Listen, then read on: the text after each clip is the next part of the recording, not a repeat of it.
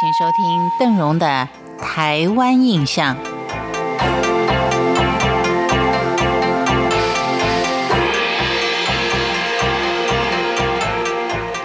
也许是年龄关系啊，对于往常的事物特别的怀念，尤其是自己曾经居住过的眷村，因为现在眷村呢，因为要改建，已经完全失去了它原有的风味。跟一般的公寓或是大楼都没有什么不同。也许隔壁呢住的是谁，根本都不知道。不像以前啊，眷村就像一个大家庭一样，谁家发生什么事情啊，这没有人会不知道的。没有饭吃呢，也可以跑到隔壁家去吃饭。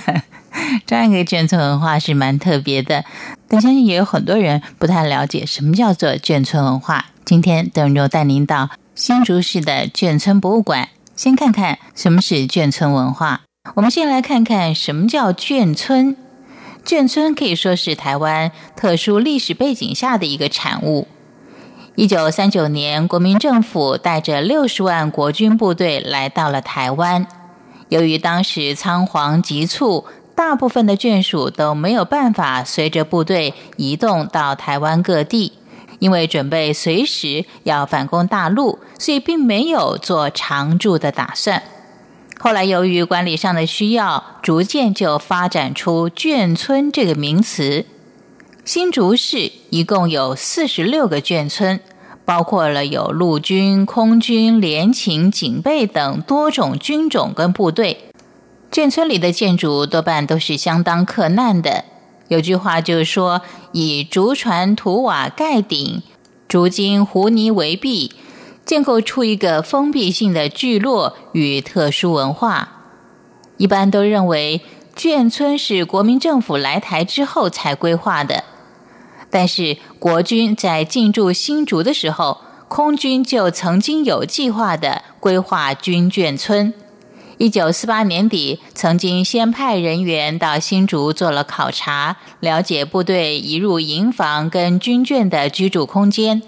相对于空军有交通运输工具之便，陆军等部队就没有这么幸运了。他们是在且战且走的情况下仓皇撤退，眷属几乎是不可能跟着部队一起来台湾。只有连长的眷属，甚至营长以上干部的眷属，才可以随军撤退，或是经由其他部队安排来到台湾。因此，空军建设的需求当然也要比其他的军种为多。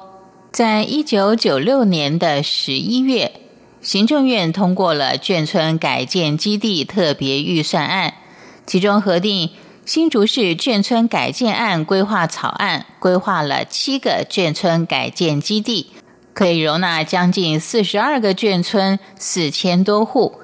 一九九七年的五月三十一号。立法院也通过了眷改基金，像以前鸡犬相闻、相濡以沫的传统型眷村，也即将走入历史。面对着眷村即将改建的计划，新竹市政府配合推动国军老旧眷村改建计划，对于即将消失的眷村特有的文化跟眷村文化保存工作，深感到是刻不容缓的事情。而我们所提到的眷村博物馆，它的面积只有将近八十平，实在不是一个很充裕的空间。要将五十多年的眷村历史、眷村文物、眷村的故事做有条理而且易读的陈列，也是相当大的挑战。但是，当我面对一个又一个的眷村被拆除，许多跟眷村聚落相关的生活文物，一项项的被披露出来。身为眷村第二代的年轻人们，就兴起了一股文化保存的热诚，希望将过去眷村生活的克难精神，能够在博物馆中再度的让大家了解往日眷村生活的艰辛跟困苦。